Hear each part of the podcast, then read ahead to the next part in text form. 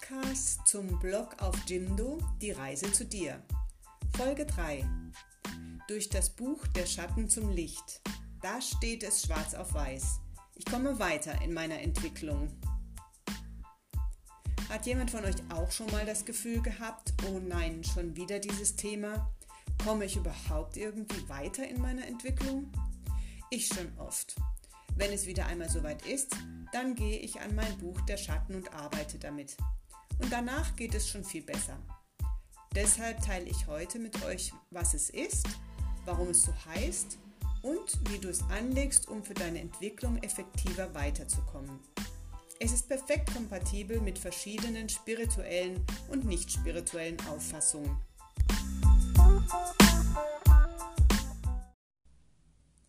Eigentlich kommt das Buch der Schatten nämlich aus der europäischen schamanischen Urtradition.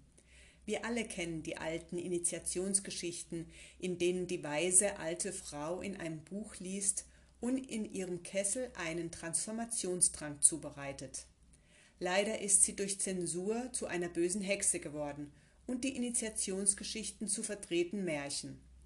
Der verwandelnde Kessel wurde zum Werkzeug des Bösen und ist eigentlich ein Symbol für die lebensbringende Gebärmutter.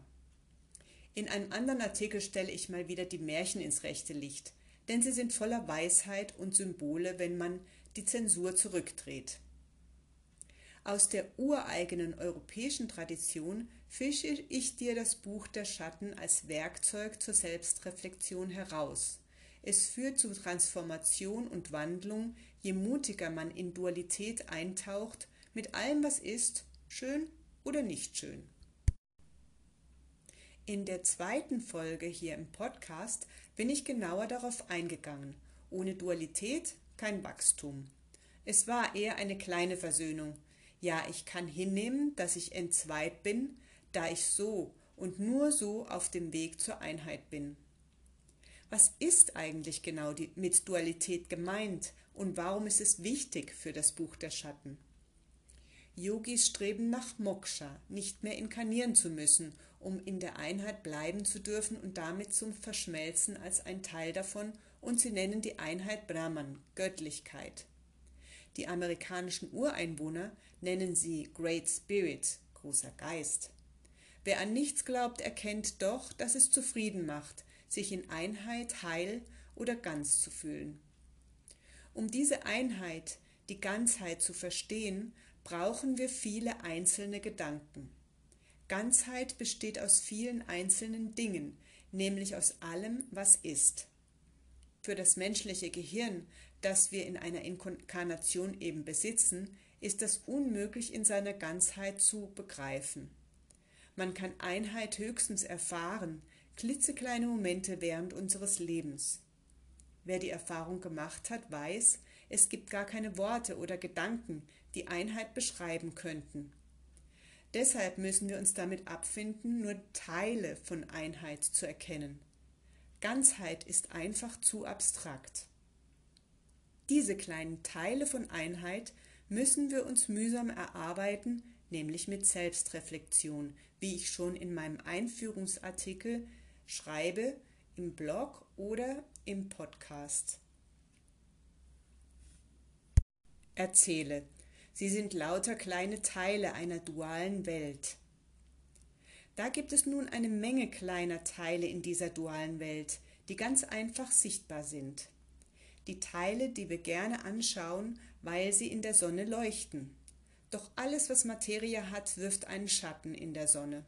Und den, den schauen wir nur allzu ungern an. Hatha bedeutet im Yoga Sonne und Mond. Eines strahlt, das andere reflektiert das Licht, liegt aber eigentlich in der Dunkelheit. Und nur Hatha führt zur Einheit. Das heißt, wir müssen uns die Mühe machen, auch die Schattenseiten zu betrachten. All die Monster, die Gedanken, die uns erschrecken, wie zum Beispiel, ups, habe ich das jetzt wirklich gedacht? Ich, wo ich durch den Frieden liebe, Gewaltlosigkeit und Harmonie? Woher kommt das jetzt? Oder woher kommt dieser hässliche Traum oder Albtraum? Ein bisschen tröstlich ist der Gedanke, dass wir ohne Dunkelheit das Licht nicht kennen würden.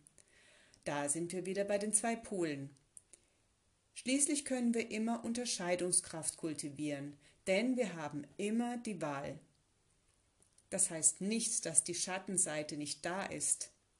Sie braucht es einfach nur gesehen zu werden. Denn danach können wir eine wahre, ganzherzige Entscheidung treffen, nämlich den wirklichen Schritt zu Frieden und Gewaltlosigkeit.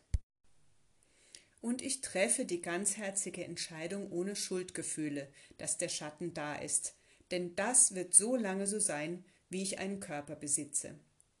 Aber ich habe ihn gesehen und zur Kenntnis genommen, anstatt Schuld zu fühlen, kann ich jetzt frei entscheiden und Mut verspüren. Ich habe mutig hingeschaut und eine großherzige Entscheidung getroffen. Ich diene dem Leben. Nach dieser langen Erklärung, warum der Schatten so wichtig ist, wird es klar, warum das Buch der Schatten so heißt. Es sind die eigenen privaten Aufzeichnungen über das, was neu erkannt wurde. Denn sobald man den Schatten gesehen hat, ist es gut, ihn in Materie zu bringen, und es bindet ihn nämlich fest, schwarz auf weiß, in ein Buch hinein. Da kann er dann verweilen und muss einen nicht mehr plagen. Ein Buch der Schatten ist ähnlich wie ein Tagebuch, jedoch geschrieben mit erwachendem Bewusstsein. Es enthält eigene Aufzeichnungen in Schrift und oder in Bild, wenn du lieber malst zum Beispiel. Sozusagen, ich materialisiere Tatsachen über meine Nicht-Schokoladenseiten und bringe sie somit vom Schatten ins Licht. Ich habe sie integriert. Und integrieren heißt, einen Schritt weiter zur Ganzheit zu gelangen. Besonders spannend ist es übrigens, das Buch der Schatten neben dem Bett aufzubewahren, um es direkt nach dem Aufwachen zu zücken und sofort Träume aufzuschreiben, die einem besonders gerne fix wieder entschwinden. Dabei sind sie manchmal wichtige Schlüssel zum Unterbewusstsein, auch wenn man sie erst oft beim Wiederdurchlesen nach einigen Wochen versteht. Im Buch der Schatten müssen natürlich nicht nur unsere dunkelsten Gedanken und gruseligsten Albträume stehen. Es ist eher eine Erkenntnis und Erinnerung, wodurch ich die letzten Monate gegangen bin. Manchmal, wenn ich gerade nicht weiter weiß, dann lese ich die letzten Monate noch einmal durch, überarbeite sie und erkenne, wie sich Linien durch meine Entwicklung ziehen. Ich erinnere mich daran, was ich damals empfand und wundere mich hm, warum hat mich denn diese Situation damals überhaupt so heruntergezogen?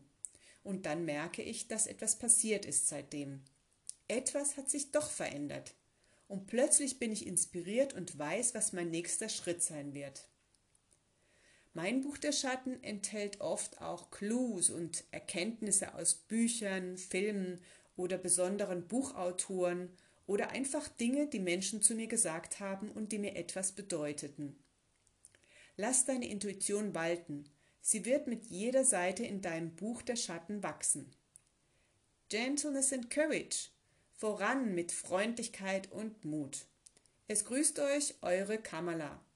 Gerne in realen Märchen weilend mit Zauberstab und Buch der Schatten.